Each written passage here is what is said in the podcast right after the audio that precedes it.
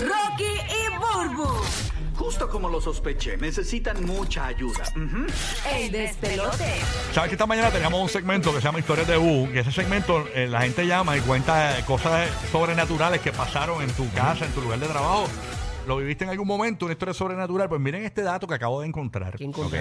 Señores, eh, hay una revista que está asegurando que por cada 200 personas que tú te encuentras en la calle todos los días, dos de ellas son fantasmas, ¿Qué señores. tú dices? Así como la estás escuchando. O sea que los vemos normal, pero son fantasmas. Normal. Dicen que ca- de cada 200 personas que tú ves durante el día, o sea, cuando tú vas al supermercado, que vas al parque, que vas a tu trabajo. O que- sea, ellos están entre nosotros real, real. Lo que pasa es que no Ajá. parecen fantasmas. Exactamente, Ok. exactamente.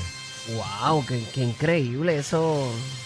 Terrible, ¿no? Es que yo nunca he tenido una experiencia así como paranormal. Exacto, yo tampoco, nunca. Mira que la Y no primera... Eh. es que sea incrédula, porque sí que sé que hay mucha gente que la ha tenido, pero yo no la he tenido personalmente. La primera dama de Estados Unidos dice que ve uno todos los- todas las noches.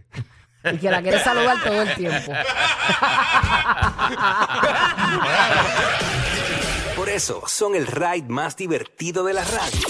Rocky, Burbu y Giga, el despelote.